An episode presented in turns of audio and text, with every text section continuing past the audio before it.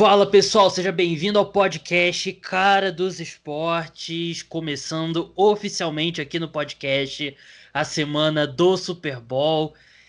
Finalmente chegando no grande jogo, grande evento esportivo do ano, Super Bowl 55 entre Kansas City Chiefs e Tampa Bay Buccaneers. Eu vou receber aqui no programa de hoje é, o meu xará, o Gabriel Golim, que vocês conhecem lá como o youtuber que principal canal de, de NFL aqui no Brasil. Participou recentemente do podcast, acho que ele nunca participou de dois podcasts tão perto um do outro. Espero que isso fique uma fique mais comum. Gosto sempre de debater aqui com, com o Golim. E aí, cara, como é que você tá? Fala, Xará, é um prazer sempre estar aqui, cara. É verdade, acho que acho que é um recorde aí que a gente bateu. E quando você quiser chamar, você sabe que pode, cara. Falar de NFL e ainda mais semana de Super Bowl é sempre um prazer, cara. Sempre um prazer mesmo. E eu chamei aqui. Eu não sei se dá para chamar de tradição, porque esse programa já aconteceu, aconteceu uma vez. Vai ser a segunda vez, então não sei se dá para chamar de tradição. A mas próxima será, é tradição. Será uma tradição seguindo em frente que no, no ano passado eu e o Golim a gente encontrou uma forma bem divertida de analisar os elencos aí dos times que estavam no Super Bowl, na ocasião Kansas City Chiefs e 49ers, e a gente fez um draft com os jogadores dos dois elencos. E a premissa é a seguinte: como se eu e o Golim estivéssemos tirando o time para a partida, né? Para essa partida de domingo. E é uma forma da gente falar dos jogadores, né? Porque muito fica discussão em geral do ataque, em geral da defesa, dos quarterbacks e tal. Mas a gente vai falando dos outros caras aí que são são coadjuvantes perto dos quarterbacks, né? Mas que podem ter papéis importantes no dia lá do Super Bowl. É, antes disso, a gente tem que entrar numa notícia que agitou essa. Bem, agitou a minha manhã de domingo, porque eu já estava dormindo no sábado quando aconteceu, né? O Matthew Stafford foi trocado para o Los Angeles Rams, o Jared Goff veio de volta na troca para o Detroit Lions, então eu e o Golim vamos abrir falando nisso. Antes de entrar nessa discussão, lembrar que o podcast Cara dos Esportes é um oferecimento do programa de apoiadores para quem curte o meu trabalho, quer ajudar a manter o podcast Cara dos Esportes no ar e quer ter acesso a podcasts extras exclusivos, grupo no WhatsApp, tem newsletter exclusiva, todos os meus textos são na newsletter lá que você recebe duas vezes por semana. Vai no link na descrição ou busca Cara dos Esportes no PicPay, que você vai ter acesso lá, vai encontrar os planos e tudo mais. E até o Super Bowl eu tô abrindo também o meu Pix pessoal e o meu meu PicPay também pessoal para as pessoas que curtem meu trabalho e querem fazer uma contribuição única, né, para também ajudar a dar esse suporte ao produtor de conteúdo independente. Não é uma vida fácil, então tá tudo lá na descrição, os links, o Pix, o PicPay, tudo direitinho para você que quer contribuir com o podcast Cara dos Esportes. Dito isso, vamos lá. Matthew Stafford é o novo quarterback do Los Angeles Rams. Os Rams adquiriram o Matthew Stafford e enviaram de volta ao Detroit Lions uma escolha de primeira rodada em 2022, uma escolha de primeira rodada em 2023. Os Rams vão ficar sem selecionar na primeira rodada entre 2017 e 2023, que é insano. Uma escolha de terceira rodada esse ano e o quarterback Jared Goff. Golim, quando você viu essa troca, qual foi a sua primeira reação? Cara, minha primeira reação foi um, um, susto. Eu achei exagerado e importante focar em primeira reação, porque eu, eu acho que eu mudei um pouquinho de opinião. Quando eu olhei, eu falei, eu, eu pensei isso que o pessoal começou a falar assim de que, caraca, duas escolhas de primeira rodada. Já comecei a lembrar do Jalen Ramsey, que foi duas escolhas de primeira rodada, não sei o quê e pensei que a, a, gente vai falar disso um pouquinho depois, talvez, mas a questão do Deshaun Watson, o que, que isso muda, né? Sim. Mas a minha primeira reação foi um susto porque eu achei demais. Agora eu já não acho tanto. é, eu, eu me identifico muito com esse sentimento porque várias vezes tem uma troca, eu acho uma coisa inicialmente e vou mudando de ideia conforme vai passando. E eu joguei, eu coloquei uma enquete no ar para justamente quando chegasse no podcast ter a opinião do público. E tá 39,7% das pessoas acharam que os Rams venceram, 37,7% o Lions, 22,6% empate. No Instagram tá é, o Lions por uma boa margem, até 70 a 30. Então tem essa diferença de opinião entre essas duas redes sociais. Uhum. O que eu acho que o público perdeu um pouco a noção, Golin, que acho que soa, né? Duas escolhas de primeira rodada, uma escolha de terceira rodada e tal. Mas o, o e você citou a parte do valor do Deshaun Watson também. É, os Rams não estão pagando duas escolhas de primeira rodada pelo Matthew Stafford. Eles estão pagando duas escolhas de primeira rodada pelo Matthew Stafford e para se livrar do contrato do Jared Goff. Então não é só os serviços do Matthew Stafford aos 33 anos que está custando essas duas escolhas de primeira rodada, porque arcar com esse contrato do Jared Goff não é uma coisa simples, né? A gente vê muita troca como essa na NBA, né? Que o time coloca uma escolha basicamente para o outro time aceitar arcar com o contrato, uhum. o cap hit do, do Jared Goff é de 27, 25, 25, 26 nos próximos quatro anos. Ele deixa um dead cap aí de 20 milhões, tem o um dead cap do ano que vem de 15 e tal. Mas arcar com esse contrato não é nada simples, né? Por isso que o, o preço saiu tão caro. Exatamente. É por isso que a minha impressão mudou depois de começar a analisar um pouquinho melhor, porque a gente fala que na NFL as trocas são por jogadores e escolhas, mas essa troca foi monetária, assim. Foi, foi quase vender o jogador, porque os Rams se livrarem disso é ganhar dinheiro, porque eles podem investir em outra coisa. É, tem toda a questão óbvia de que o Sean McVay, os Rams viram que o Jared Goff estava limitando esse ataque. De repente, com outro quarterback, as coisas vão ser muito melhores. Mas é, nesse caso que você falou do contrato do Jared Goff, entre muitas aspas, o Matthew Stafford fica em segundo plano, porque se livrar desse contrato é muito positivo para um cara que não está pagando tudo que ele está recebendo.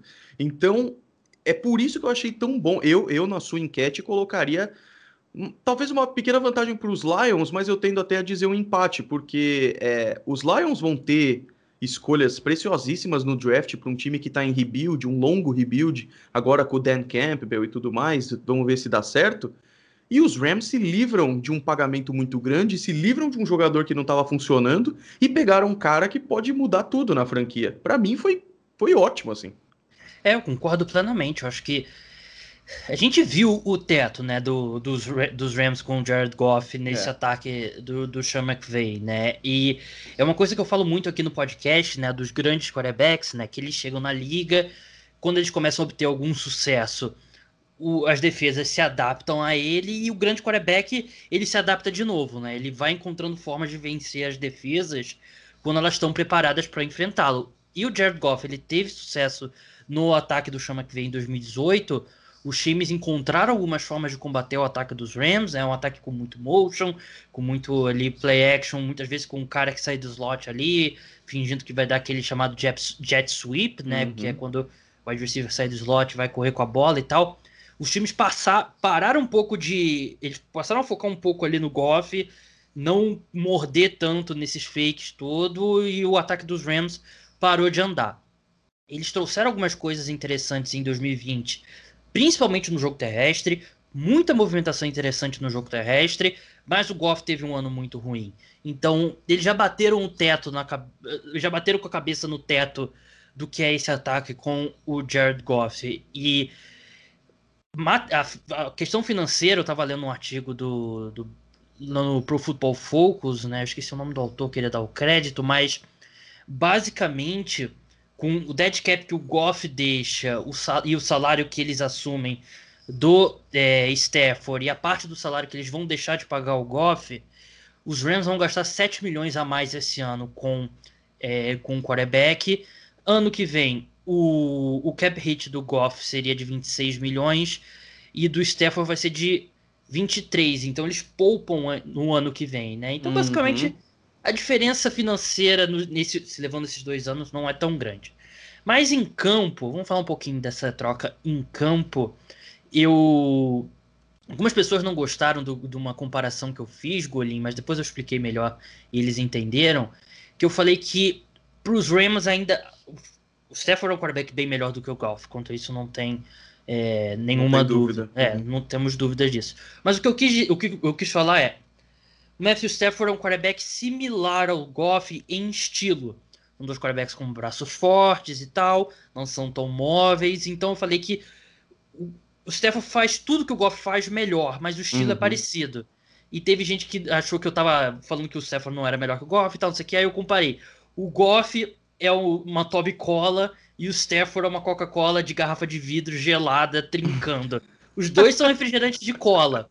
O conceito é o mesmo, né? É, mas o Stafford é uma versão muito melhor. Você concorda com essa minha, essa minha analogia? Eu concordo plenamente. E não foi por falta de oportunidade que, que os Rams deram pro Jared Goff, assim, de mostrar que ele era uma Coca-Cola, sabe? O cara foi pro Super Bowl, assim. É, e, e, você viu, você viu várias vezes em que foi limitado por causa disso. Ele funcionava no esquema ali, no sistema, quando dava e tal, mas eu acho que os Rams e o Sean McVay, ele, eles, eles querem uma coisa a mais. Eles querem um cara que tire o coelho da cartola. E o Matthew Stafford faz isso muito melhor que o Jared Goff, assim. É, eu acho que os dois são muito inteligentes, é uma característica que os dois têm em comum, mas o Matthew Stafford consegue aplicar isso muito mais. Talvez o atleticismo dele seja muito maior.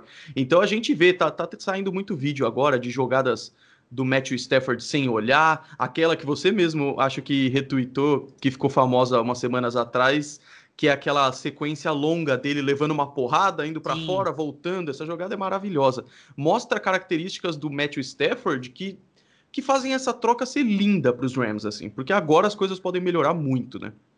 É, esse ponto que você falou, né, de improvisar um pouco melhor, de repente, é algo que o Stafford faz mesmo, porque e, é algo que o Jared Goff não faz. Você é. olha os números dele aqui, eu já também, o número que eu já trouxe aqui, o Jared Goff em 2019 ou 2020, agora eu tô em dúvida, acho que é 2019. Ele era tipo um dos 10 melhores quarterbacks da NFL no Pro Football Focus quando ele passa para a primeira leitura e um dos piores titulares quando ele tem que ir para a segunda ou terceira leitura. Hum, o Stafford não. Muito. É, é, é, o que a gente vê. É um, é um número confirmando um negócio que a gente vê em campo, né? Sim, e, sim. e o Stafford é um cara mais confiante, é um cara que tem um canhão no braço e que ele arrisca mesmo. Então ele vai trazer essa dimensão a mais aí pro, pra esse ataque dos Rams. Não vai ficar limitado só ao que o Sean McVay chama, né? Que vai ser assim, ah, se a primeira leitura, tipo, basicamente com o Goff, se a primeira leitura não tava lá, chega, acabou, esquece, o Goff não vai conseguir criar nada. Exatamente. O, o, o Stafford consegue criar e trazer, trazer algo mais para esse ataque. Eu tô bem. O lado negativo é que a gente só vai ver daqui a sete meses o que, que vai ser. Pois é, eles foram muito rápidos nessa Sim. troca, né? Porque... Lembra do Alex Smith também, que foi bem rápido também. É pro, verdade, pro, é verdade. Washington porque só pode oficializar em março, porque ainda é. nem começou a próxima temporada, então foi uma coisa bem rápida, assim. E é claro que muita gente já veio me zoar, porque o Matthew Stafford falou: me troca para qualquer lugar, menos New England. É, é, assim, eu acho que o fato de a situação de wide receiver ser complicada e tal, eu acho que é um negócio que contribui, mas com certeza é por causa do Matt Patricia esse comentário, né? É, eu também acho, eu também acho. Teve o pessoal falando também do estilo de treinamento dos Patriots, que é bem militarizado, assim, eu vi aí, inclusive esse termo, né, que foi usado, uhum. e eu acho que isso pode pesar, mas, mas para um cara como o Stafford, que o objetivo dele agora é ganhar Super Bowl, que ele meio que cansou de, de esperar rebuild e tudo mais, ele quer ganhar Super Bowl, eu não acho que isso seria um fator, assim, eu acho que ele realmente quer se afastar do, do, do Matt Patricia e os Patriots, ele, ele vê que não é o lugar para vencer agora, eu concordo completamente, sabe? Os Rams para mim, se tornam, se já não eram, eu imagino que o Goff limitava muito, para mim é Super Bowl contender. Venceu o Seahawks esse ano. Com Matthew Stafford, será que eles iam até onde, sabe? É, era exatamente o próximo tópico que eu ia te perguntar, é se os Rams são favoritos na NFC. Eu acho que com eu, tem uma questão do ataque do elenco dos Rams que assim, tem que calma comigo ouvinte, que é uma questão filosófica.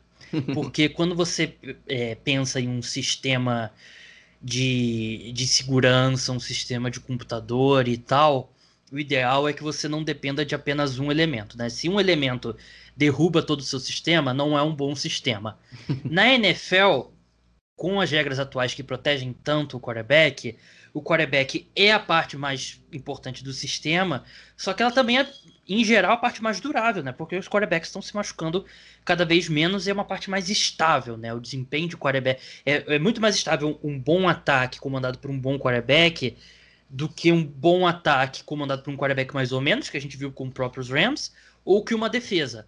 Então você ter um quarterback do nível do Stafford, que eu acredito que é um excelente quarterback, vai fazer seu time ser mais estável ano após ano.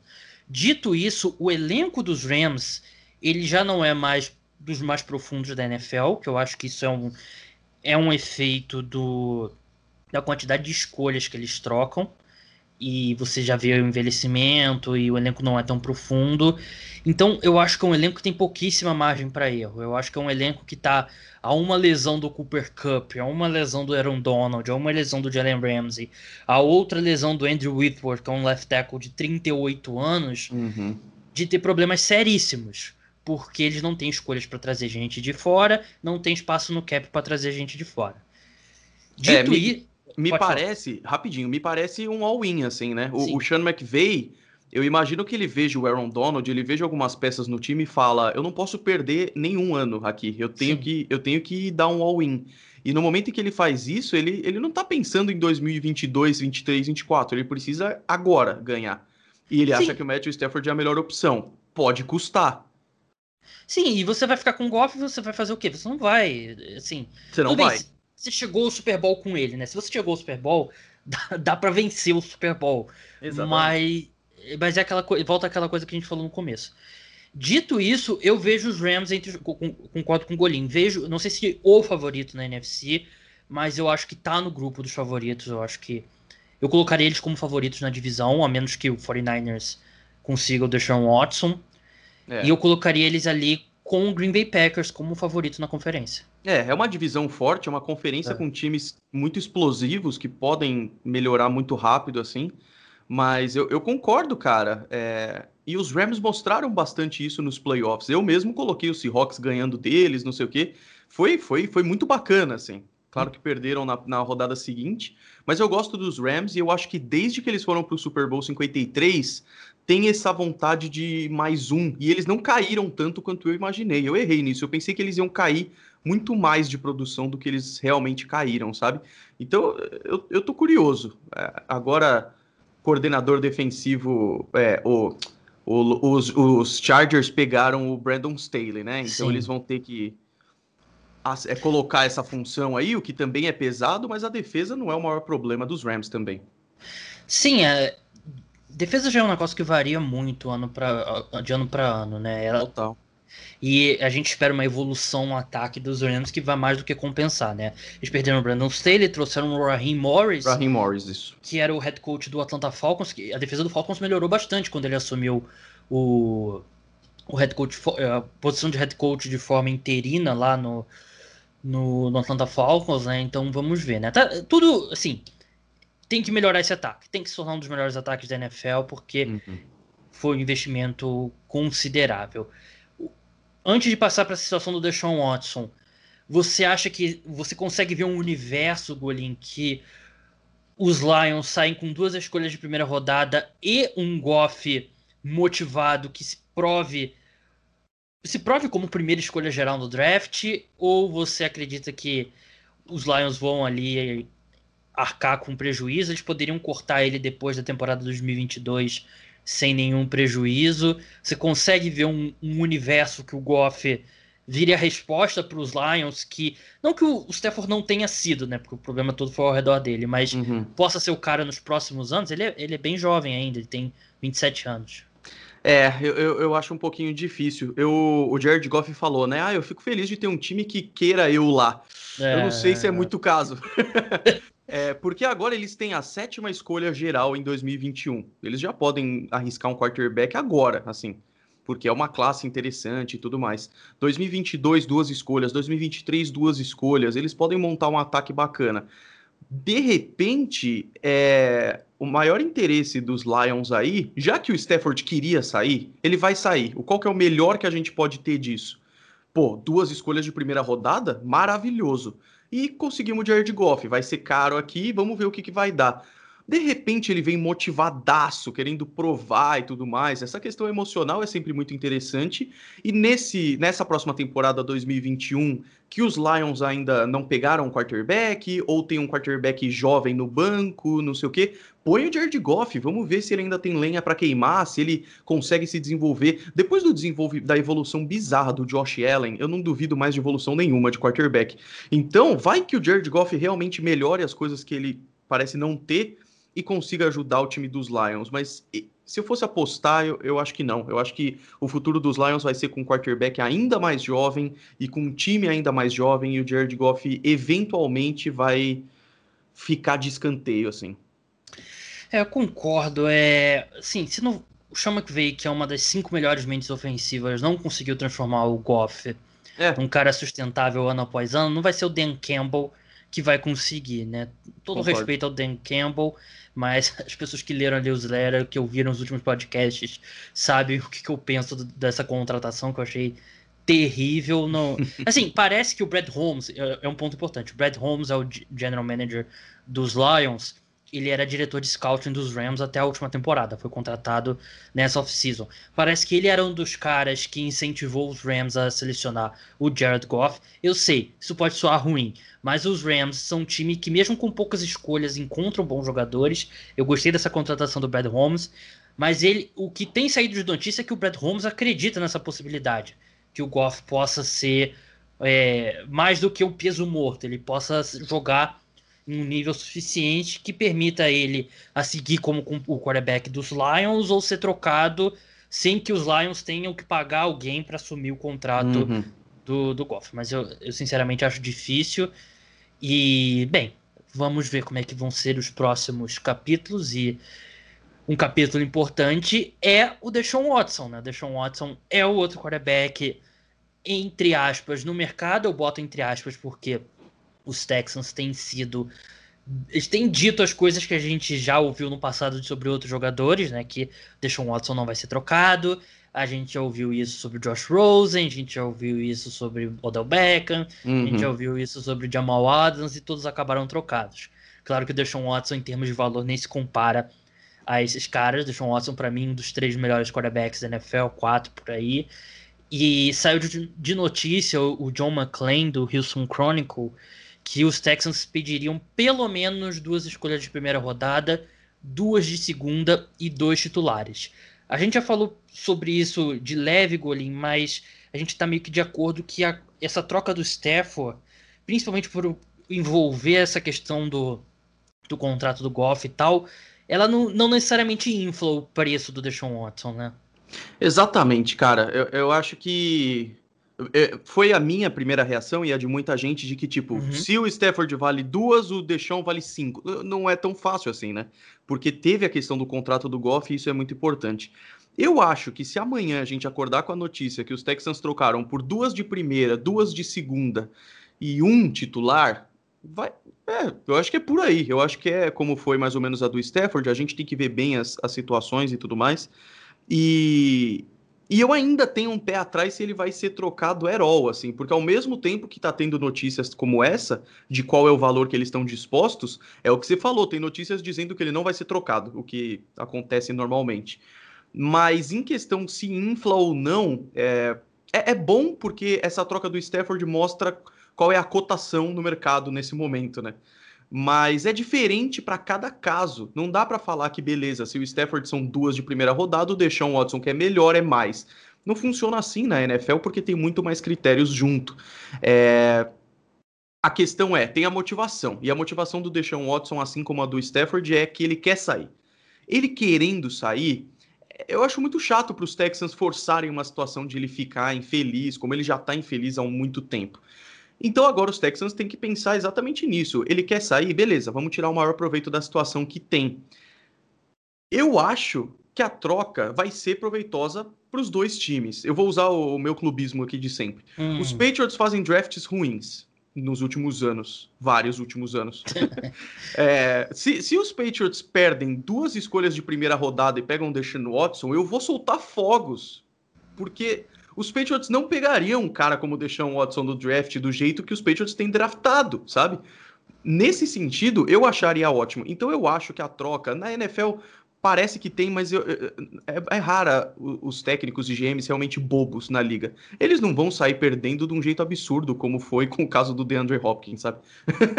É, é a mesma franquia né, que a gente tá falando, né? E é, um, Isso é, é uma assustador, é verdade. É uma franquia que tá num, num momento bem complicado, né? Eu já falei sobre isso recentemente, né? A questão lá do Jack Easterby uhum. e a ascensão dele ao poder.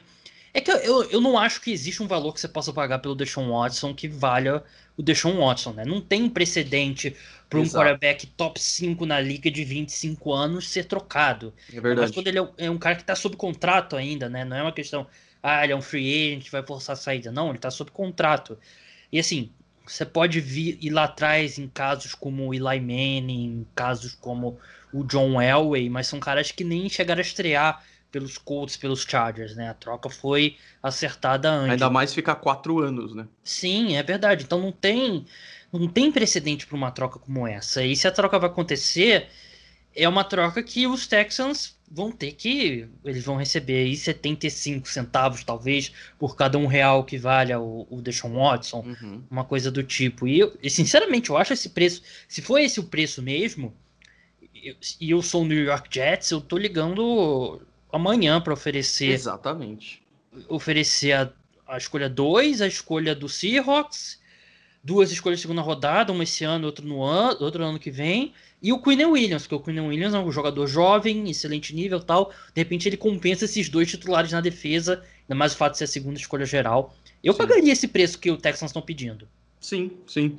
É porque no momento em que tá agora, é, talvez realmente na cabeça do, do dos Texans tenha inflacionado. Talvez é. agora eles, eles achem que isso é pouco, porque eu imagino que deve estar tendo ligação atrás de ligação, assim. E os caras estão fazendo leilão nesse momento, é o, é o que eu imagino, né? Nesse caso, a troca pode ser pesada, porque eu, eu vejo os GMs ligando e falando: tá bom, duas de primeira, duas de segunda e esse cara aqui. E os Texans, ah, já recebi três propostas dessas já. Os caras vão sair e acaba, a gente só vai ver a, a, troca que deu certo, que acabou sendo inflada. Realmente não sei. Mas é o que você falou, quando não tem precedente, é, é difícil de analisar, porque é, o bom, a questão de contrato, pelo menos, o Jared Goff acabou de mostrar que times estão é, é aceitam arcar com outros contratos, assim. Uhum. Só que é uma situação complicada. É, é, é, é sem precedentes, é uma situação complicada, mas eu acho que vai ter a troca. Tipo, eu tô bem seguro que eu acho que os Texans, que, o, que o Deshaun Watson vai ser titular por outro time. A questão é, qual time negaria essas condições? Eu acho difícil, tirando os óbvios times que já têm os quarterbacks e tudo mais, todo mundo adoraria ter um Deshaun Watson. Um cara incrível, sabe? Sim, e assim, esse preço, apesar de caro, não é algo de outro mundo, na minha opinião, para o que o Deshaun uhum. Watson é. E se. Só que a, questão é, por exemplo, o Golin torce para os Patriots e eu torço para os Giants. Os Giants, infelizmente, parece que não estão no mercado pelo Deshaun Watson, apesar que deveriam estar. Esse preço é um preço que o Patriots poderia pagar, é um preço que o 49ers poderia pagar. Mas se o, o New York Jets e o Miami, ou o Miami Dolphins tiverem interesse de verdade no, do Deshaun Watson e estiverem dispostos a usar as escolhas extras que eles têm, ambos os times têm escolhas extras de primeira rodada nesse draft, aí chega, eles têm um eles têm um poder de barganha maior, eles têm mais coisa para oferecer. Mas se os Jets tiverem, porque por exemplo, o que aconteceu com o 49ers parece eles não quiseram botar a 12 segunda escolha geral do draft esse ano na, na troca do Matthew Stafford. Uhum. E aí eles perderam o Matthew Stafford pro para os Rams. Eles gostavam do Stafford, mas até certo ponto. Então pode ser que os Jets, mesma coisa sobre o, o Deshaun Watson, né? Ainda mais eles podendo draftar o Justin Fields ou o Zach Wilson, enfim. Mas vai ser bem interessante. Eu acho que é uma troca que. Eu, a minha tendência é acreditar que vai acontecer, mas eu não acho que é garantia por, por isso ser isso que a gente falou. Sim. Ser sem precedentes mesmo. É, e só uma, uma última coisinha, né? Com isso daí, eu fui atrás da troca mais cara da NFL. Na verdade, não a mais cara, né?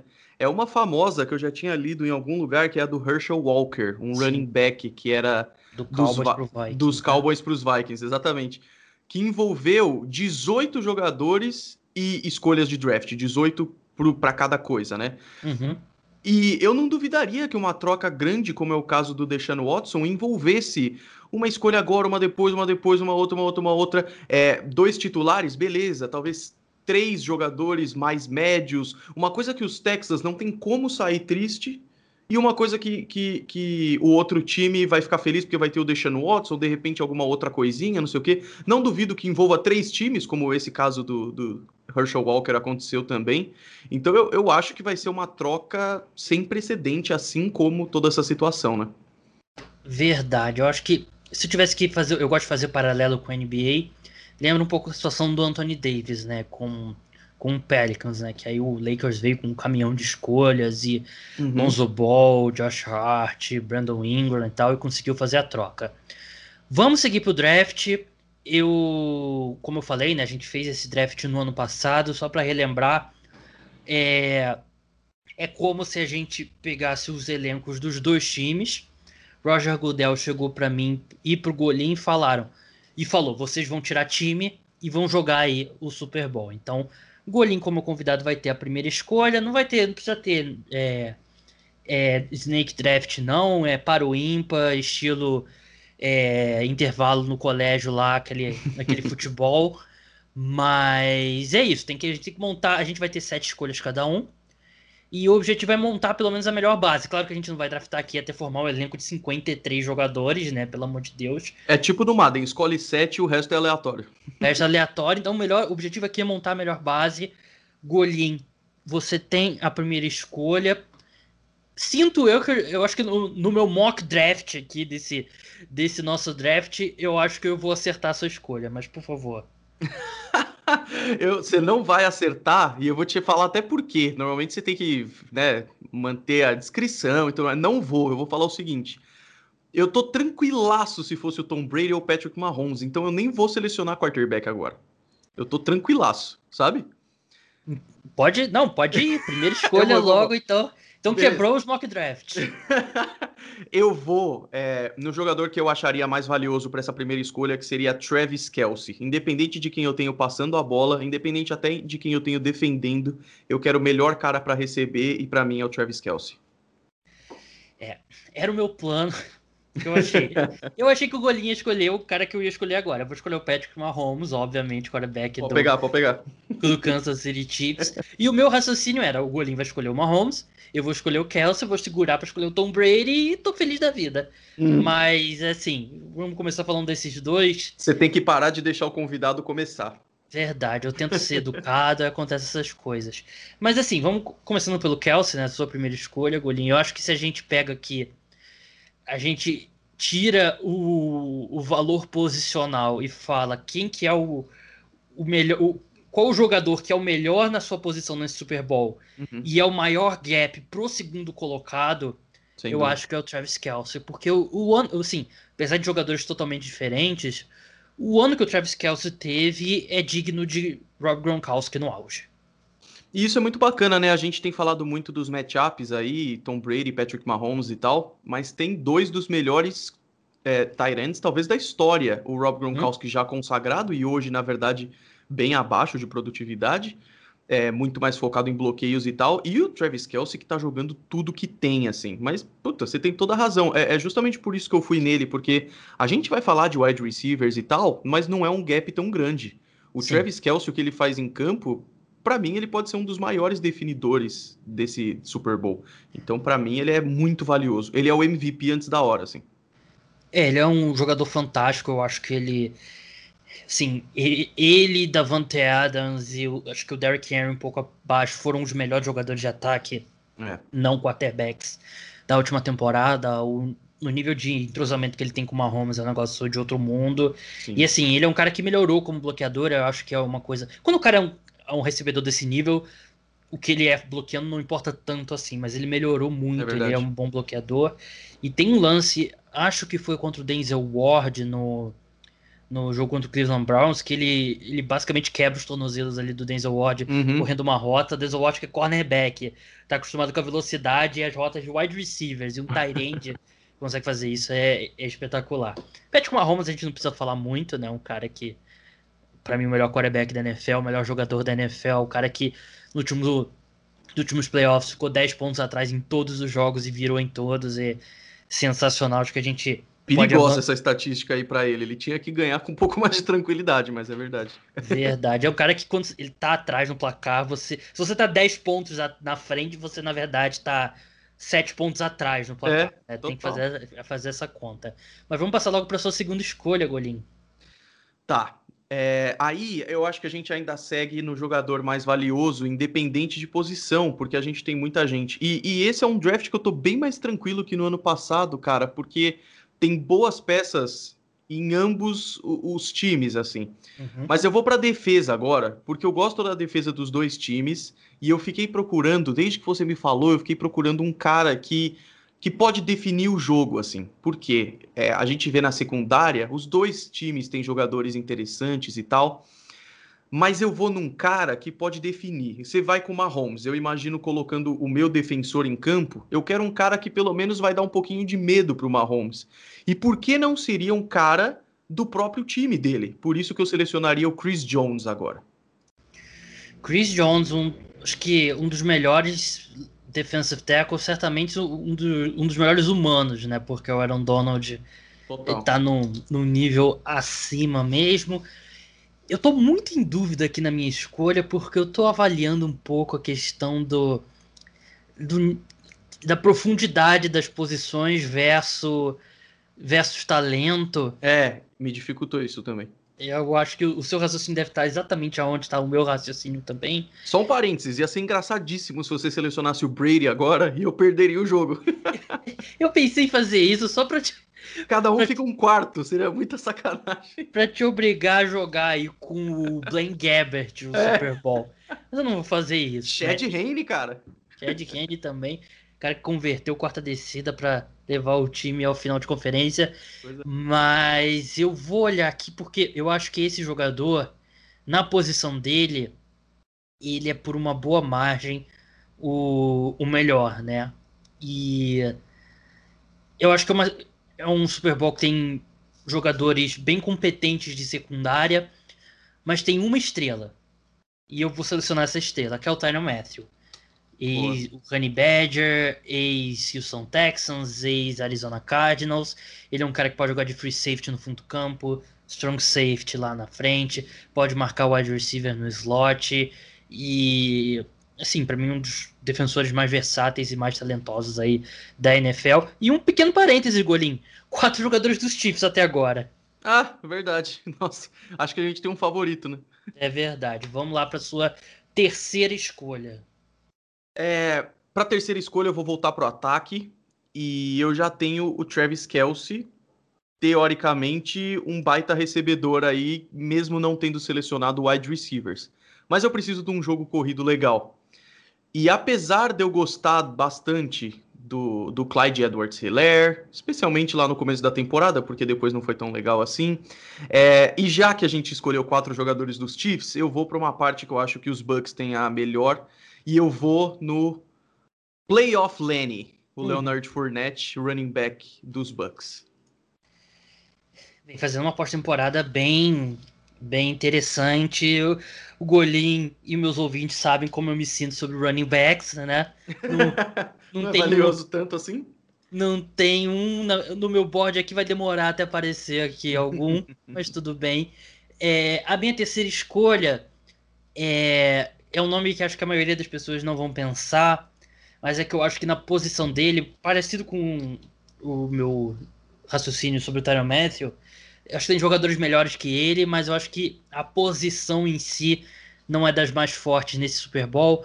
Eu vou de Tristan Wirfs, right tackle calouro do, do Tampa Bay Buccaneers, que fez uma temporada de calouro espetacular. É, a gente sabe o como é difícil essa transição de tackle para NFL, né, Golim? Porque uhum. você tá é outro jogo basicamente, apesar de ter diminuído o gap, e ele teve um ano fantástico como calouro. E se você pensar nos Chiefs, que talvez não tenham o Mitchell Schwartz, com certeza não vão ter o Eric Fischer. E do outro é. lado você tem o Donovan Smith, que é um bom left tackle, mas nada demais. Para mim, de longe é o melhor tackle aí. De longe não, mas é o melhor tackle desse Super Bowl.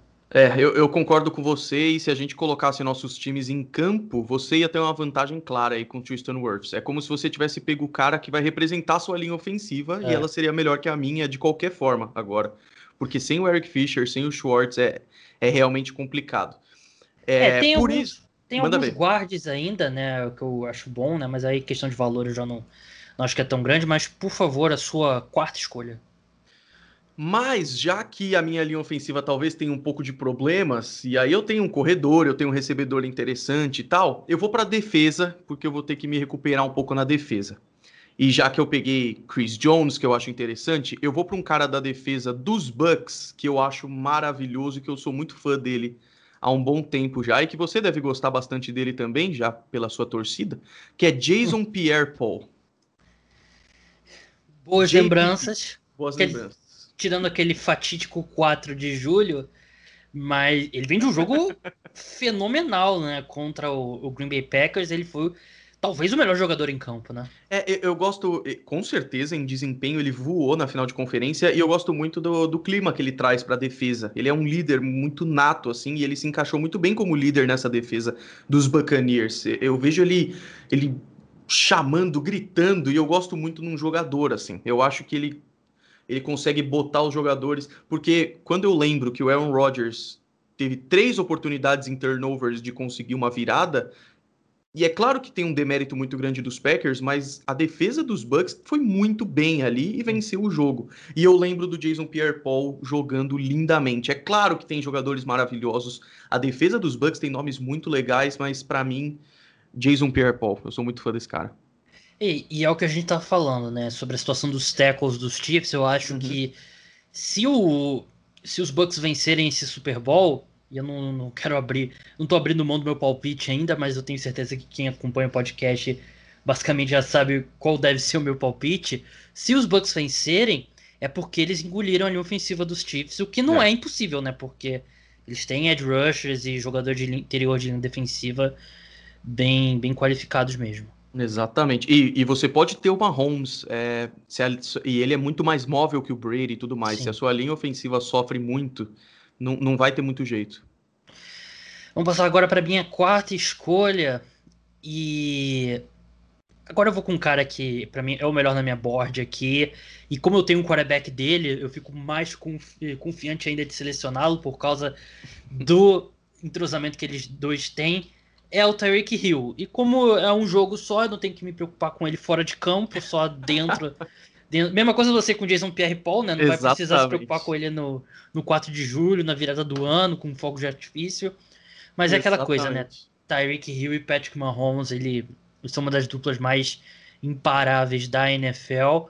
E eu acho que é um matchup bem interessante para esse Super Bowl, porque o Tyreek Hill quase acabou com a carreira do Carlton Davis no primeiro jogo contra os Bucks, né? Ele teve um jogo fenomenal, foram 200 jardas, se não me engano, três touchdowns. É um, é um, é um cara, assim, a gente vive, a gente assiste uma liga aí com algum dos melhores atletas. Assim, acho que em nível de atleticismo, não sei se tem uma liga no mundo que tem atletas melhores que a NFL.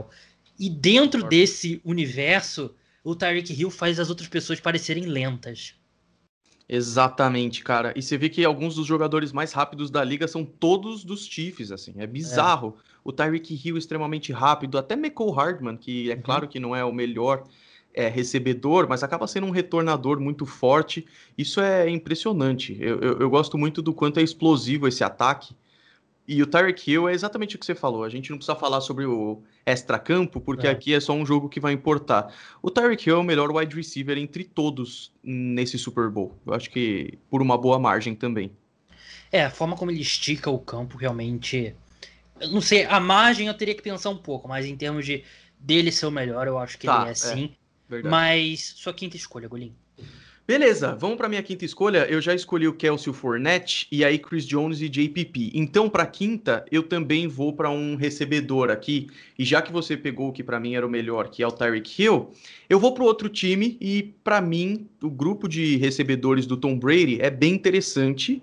E é claro que apesar de eu querer escolher o Tyler Johnson aqui só para zoar um pouquinho, uhum. eu vou para um cara que eu sei que é melhor e vou de Mike Evans. É, eu vi o Mike Evans em alguns momentos nessa pós-temporada fazendo algumas jogadas que eu não curti tanto. Alguma, uma das interceptações que o Brady teve, e o passe foi mais alto do que devia, mas foi por um, entre sim, sim. várias aspas, um drop. É, eu vi alguns erros, tanto dele quanto do Chris Godwin.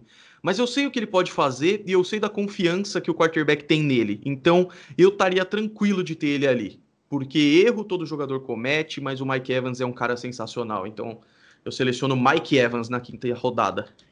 Um baita wide receiver, ele é o único wide receiver na história da NFL a ter mais de mil jardas nas sete primeiras temporadas da carreira, que não é pouca coisa, pensando o nível de talento que já passou por essa posição na história da liga.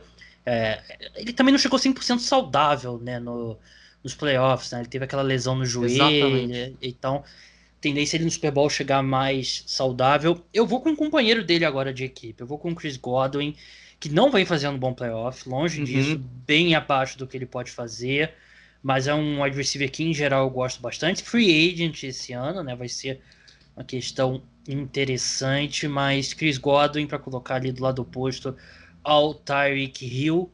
Então essa é a minha escolha. É, Golim, a gente está entrando agora nas últimas duas rodadas, por favor, sua sexta escolha. Ó, eu tô me considerando que eu tô na sexta rodada só para fazer uma graça. E já que eu tô na sexta uhum. rodada, eu vou pegar o meu quarterback. e aí eu seleciono na sexta rodada, que é onde ele foi draftado originalmente. Tom Brady, porque não adianta nada eu ter o Fournette, o Mike Evans e o Kelsey se eu tiver o Blaine Gabbert passando para ele. Então é claro que foi uma pequenina sacanagem eu ter deixado o quarterback até aqui, mas eu vou de Tom Brady. Não, mas a estratégia é ótima, né? Porque agora ele tá com aquele chip on, on his shoulder, Exato. né? Tá, tá se sentindo é, desrespeitado, vai acabar com o jogo, né? Tom Brady. É o Rogers cinco horas depois esperando sua escolha, é o Brady pistola, né? é, o Brady agora, modo irritado, ninguém quer ver o Tom Brady irritado. Décimo Super Bowl, né? Eu acho é inacreditável. Décimo. Eu tava vendo outro dia, nenhum nenhum jogo, ele tem mais Super Bowls do que o do que qualquer outro jogador, qualquer outro quarterback na NFL tem finais de conferência na carreira. Caramba! É um negócio assim totalmente insano a carreira que ele teve até agora. É um negócio fantástico. Para quantas finais de conferência o John Montana foi? Oito? Se eu não me engano, são nove. Caramba, isso é Oito, é impressionante, cara. Isso é impressionante. É, mas assim, é, é um número bem absurdo, o Tom Brady. Eu penso que já exploraram todas as estatísticas é. possíveis e sempre tem uma nova que me surpreende. É uma carreira fantástica do Tom Brady. Vamos para minha sexta escolha agora. E eu preciso de mais algum. Eu só tenho um defensor até agora. Alguém precisa parar esse ataque do, do Golim. E eu vou de. Eu fiquei feliz que você escolheu o Jason Pierre Paul, porque eu até acho que ele vem fazendo playoff melhor que esse jogador.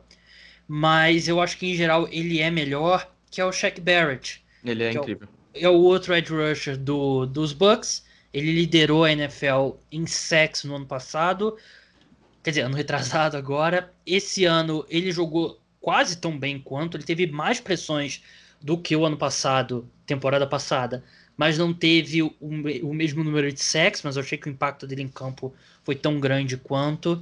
Eu acho ele um excelente edge rusher e coloco algum bife ali na minha linha defensiva. Sétima escolha, Golim. Já que é a última, e já que eu tô buscando um tiroteio, eu vou ter uma Holmes do outro lado. Então eu vou ter que fazer ponto aqui.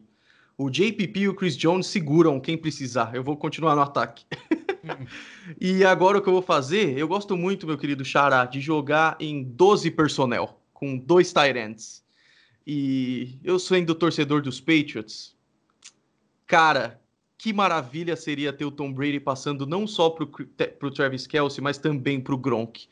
E já que o Travis Kelsey não é tão focado em bloquear, eu vou deixar o Gronkowski lá e quando eu precisar de um first down para 25 jardas, eu faço um check and release no Gronkowski e ganho essas 25 jardas. Então eu seleciono o Gronk na minha última escolha. É, um cara, como você bem falou, né? Ele vem focando em, em bloquear, né? E assim, ele não te... acho que ele teve uma recepção contra o Washington, ou não Sim. teve nenhuma. Pra, é, contra o Washington eu não me lembro. É, ele teve uma importante contra os Packers, né? Uma de 20 e poucas jardas. Exatamente. o trabalho que ele fez contra o Washington bloqueando foi fantástico, né? Contra o Chase Young e o pessoal lá. Tem um, um vídeo que rodou pelo Twitter dele bloqueando o Chase Young sozinho, uhum. que é fantástico para um Tyrande. Vou para minha última escolha agora. E eu vou continuar na defesa eu queria mais alguém na secundária, porque eu acredito que a secundária é mais importante, mas a queda de nível é grande. Então eu vou pegar um cara pro interior da linha defensiva que voltou agora e voltou bem, que é o Vita Veia. Defensive tackle barra nose tackle aí do, do Tampa Bay Buccaneers. Jogou muito bem contra o Green Bay Packers, voltou de uma fratura na perna e dá uma encorpada ali na linha defensiva. Nossos times ficaram da seguinte forma: para o ouvinte lembrar, o Golin selecionou Travis Kelsey, Chris Jones, Leonard Fournette, Jason Pierre-Paul, Mike Evans, Tom Brady e Gronk. Eu selecionei Patrick Mahomes, Tyron Matthew, Tristan Wirfs, Tyreek Hill, Chris Godwin, Shaq Barrett e Vita Vea. Manda lá um reply pra gente no Twitter para você dizer quem que você achou que fez o melhor time. Mas quem ganharia? Quem ganharia nesse, com essa base aí. Mas para encerrar, a gente começou, Golim, com quatro jogadores dos Chiefs, mas depois só mais um foi selecionado e os Bucks tiveram nove seleções ao total, Chiefs cinco. Então uma vantagem grande aí do Tampa Bay Buccaneers. E é um pouco do que eu penso, assim. Eu acho que o Tampa Bay Buccaneers provavelmente tem um elenco mais profundo, mas as estrelas, super estrelas, eu acho que dá pra botar, estão no elenco do Kansas City Chiefs. Claro, tem Tom Brady e tal, mas acho que tem, é um elenco um pouco mais desequilibrado, assim, um topo mais pesado, enquanto os Bucks têm mais gente de qualidade. Puta, eu concordo plenamente, cara. Foi muito interessante por causa disso, né? A gente vê que se fosse um draft para valer, a gente nunca perderia o Mahomes, o Kelsey. De longe são os jogadores mais incríveis. Só que, de repente, o que pode fazer o Super Bowl ficar muito divertido é esse nosso final de draft. De repente, se a gente for olhar em cada posição, os Bucks levem vantagem em alguns matchups, assim. E isso vai ser muito interessante de se assistir. Eu tô com uma expectativa muito grande para esse Super Bowl, cara. Tô torcendo muito para não ser uma coisa de, de Super Bowl 53, assim, 13 a 3, uma coisa bem de defesa. Tô torcendo para ser um pequeno tiroteio. Acho que ia ser bem bacana. Não acredito que vai ser mas a expectativa tá grande. É, é, aquele, aquele monte de estatísticas, né? Primeiro Super Bowl em que os últimos dois ganhadores de Super Bowl estão se enfrentando, isso tudo é muito bacana. Sim, parece que é o, é o, primeiro Super Bowl também que os dois quarterbacks já venceram MVP e MVP do Super Bowl, né? Primeiro Super Bowl que um dos times joga em casa, apesar do público limitado, então realmente é um jogo que, que promete bastante. Eu tô bem ansioso. Não vou dar meu palpite ainda. Golim, a gente não vai se falar aqui no podcast antes de você. É, antes do Super Bowl, né? Então eu não te preparei, não falei que eu ia te perguntar isso, justamente para te deixar aqui, para ver a primeira coisa que veio à sua mente. Qual que é o seu. Não precisa de placar, mas quem que tá você bom. acha que vai ser o, o vencedor do Super Bowl? É. Cara, na verdade, o pessoal Essa acha pergunta... que você odeia o Tom Brady, hein? Cuidado. Isso tá me fazendo rir muito, cara, de verdade. É, na verdade, essa pergunta não é nem que ela me pegou de surpresa, porque eu tô pensando nela há um tempo. O problema é que eu ainda não tenho uma resposta, assim. Então, do topo da cabeça aqui, e eu talvez mude isso com o decorrer da semana, é, falando das estrelas, né? O Brady e o Mahomes se enfrentaram quatro vezes, duas vitórias para cada lado. Eu acho que os, os Chiefs são favoritos e se fosse seguir a teoria, as estatísticas e o papel, eu acho que os Chiefs ganham. Mas eu não acho que essa é a graça da NFL. A graça é que quando chega lá 11 contra 11, é, as, as estratégias têm que mudar, têm que se adaptar, e, e isso é a coisa que eu mais gosto. Eu acho que os Chiefs vão para o intervalo ganhando, mas eu acho que os Bucks vencem o Super Bowl. Bem, Golim, é, vou te dar um conselho, né? Não que você precise com o seu canal super bem sucedido, Golim Pelo Esportes. De pode falar. Se inscreva lá no canal do Golim. Mas eu já tô nessa de cobrir NFL há bastante tempo. E a dica perfeita é a seguinte: você dá um palpite no seu vídeo preview do Super Bowl, você dá um palpite no próximo podcast, outro palpite no próximo podcast que você participar, você dá um palpite no Twitter durante a semana, você dá outro palpite no dia do Super Bowl e você se cerca de todos os lados. Essa, essa é a dica aí. Excelente, cara. E aí é só você puxa ali na hora, ó. Falei, já tô falando aqui há dias, ó. Fácil. essa dica é, é maravilhosa. É, é o que eu faço. É o eu, que eu faço aqui nunca tô errado. Eu vou te falar, pro entretenimento dos seus ouvintes, uma coisa interessante. Naqueles palpites da NFL Brasil, eu coloquei que a final seria Bills e, e Packers, né? E aí, ao público, essa, esse foi o palpite. No conforto do meu lar, na, no sábado antes das finais de conferência, eu apostei nos Buccaneers contra os Packers e fiz uma segunda aposta de que o Super Bowl seria Bucks e Chiefs. Então, basicamente, apostando nos Chiefs. Ou seja, publicamente eu errei, mas hum. no meu íntimo eu fiquei rico. Boa. É, eu fiz uma aposta no começo da temporada Super Bowl Kansas City Chiefs e Seahawks, que uh, esse, esse barco afundou bem cedo e eu perdi meu dinheiro, tudo bem, acontece. Eu fiz a maior aposta da minha vida com eu e dois amigos, a gente juntou, a gente fez a maior aposta das nossas vidas nos Chiefs vencendo por pelo menos menos três. É, por pelo menos três pontos, então você já deve estar tá vendo aí qual é o meu palpite. É, torçam por mim, por favor. É, eu apostei no início da temporada que seria Chiefs e Cowboys, o, o Super Bowl, outro também. Que... Ui! É, mas é, eu não tenho culpa. O Dak Prescott quebrou a perna no meio, aí não tem culpa. Cara, para mim o Dak Prescott é o melhor quarterback daquela classe hoje, mesmo tendo machucado faz é seis meses. Indiscutível, né? é, hoje em dia. Mas até você é bom você ter citado esse desafio da NFL porque eu acertei, eu botei Bucks e, e Rams aí como meu como meu palpite. Bucks e Rams, desculpa. Bucks, tá, e. Bucks e Chiefs, então nesse ponto eu acertei. Mas é isso, esse foi o podcast Cara dos Esportes aí de abertura da semana do Super Bowl. Não precisamos falar do Pro Bowl, não, que eu nunca fale, nunca fale do Pro Bowl no podcast, né? Raramente eu até assisto. Teve até jogo de Madden, né? Nesse, nesse domingo, né? Mas enfim, Golim. Por fora, pesado, cara. Acredito eu sei... que você não perdeu nada. É, eu sei que rolou, mas, puta, é. sinceramente, talvez se eles estivessem jogando Dama, jogo da velha, eu me interessasse mais, mas é. o Madden me dá um pouco de preguiça. Não, provavelmente você não perdeu nada, mas Golim, muito obrigado pela sua participação. Pessoal, como é que faz para acompanhar o seu trabalho? Muito obrigado você, Xará. De verdade, é sempre um prazer. Você é, cara, você cria uns segmentos muito divertidos no seu podcast, é sempre um prazer participar. E, pessoal, Golim Sports. É, no Instagram é Golim, no Twitter Golim Underline, mas se você colocar Golim Sports, você chega em, em todo lugar e eu agradeço muito de verdade, Xará. Valeu, Golim. Muito obrigado pela sua participação. Meu xará, todo. Aliás, um monte de Gabriel participa aqui. Você, eu tenho certeza que, assim como eu, você está acostumado a três, quatro Gabriel na mesma, na mesma sala, na mesma. Nossa da mesma turma, um nome muito comum aí. Eu sou um pouco mais velho que você, mas impressionante a quantidade de Gabriel que tem no, no mundo. Só aqui no podcast, duas das pessoas que mais participam, Gabriel Golim, Gabriel Queiroz. Mas é isso, podcast Cara dos Esportes volta na terça-feira, programa exclusivo para apoiadores. Não deixe de apoiar aí se você curte o meu trabalho. Podcast na quarta-feira de noite, madrugada de quarta para quinta vai ao ar com o preview do Super Bowl com palpite, vamos destrinchar cada centímetro desse jogo e não perca domingo, assim que o jogo acabar, a gente vai gravar podcast analisando tudo que rolou, dependendo da, da minha aposta, eu vou estar de ótimo humor ou vou estar de péssimo humor. Você vai se divertir de qualquer jeito. Então, até lá. Tchau.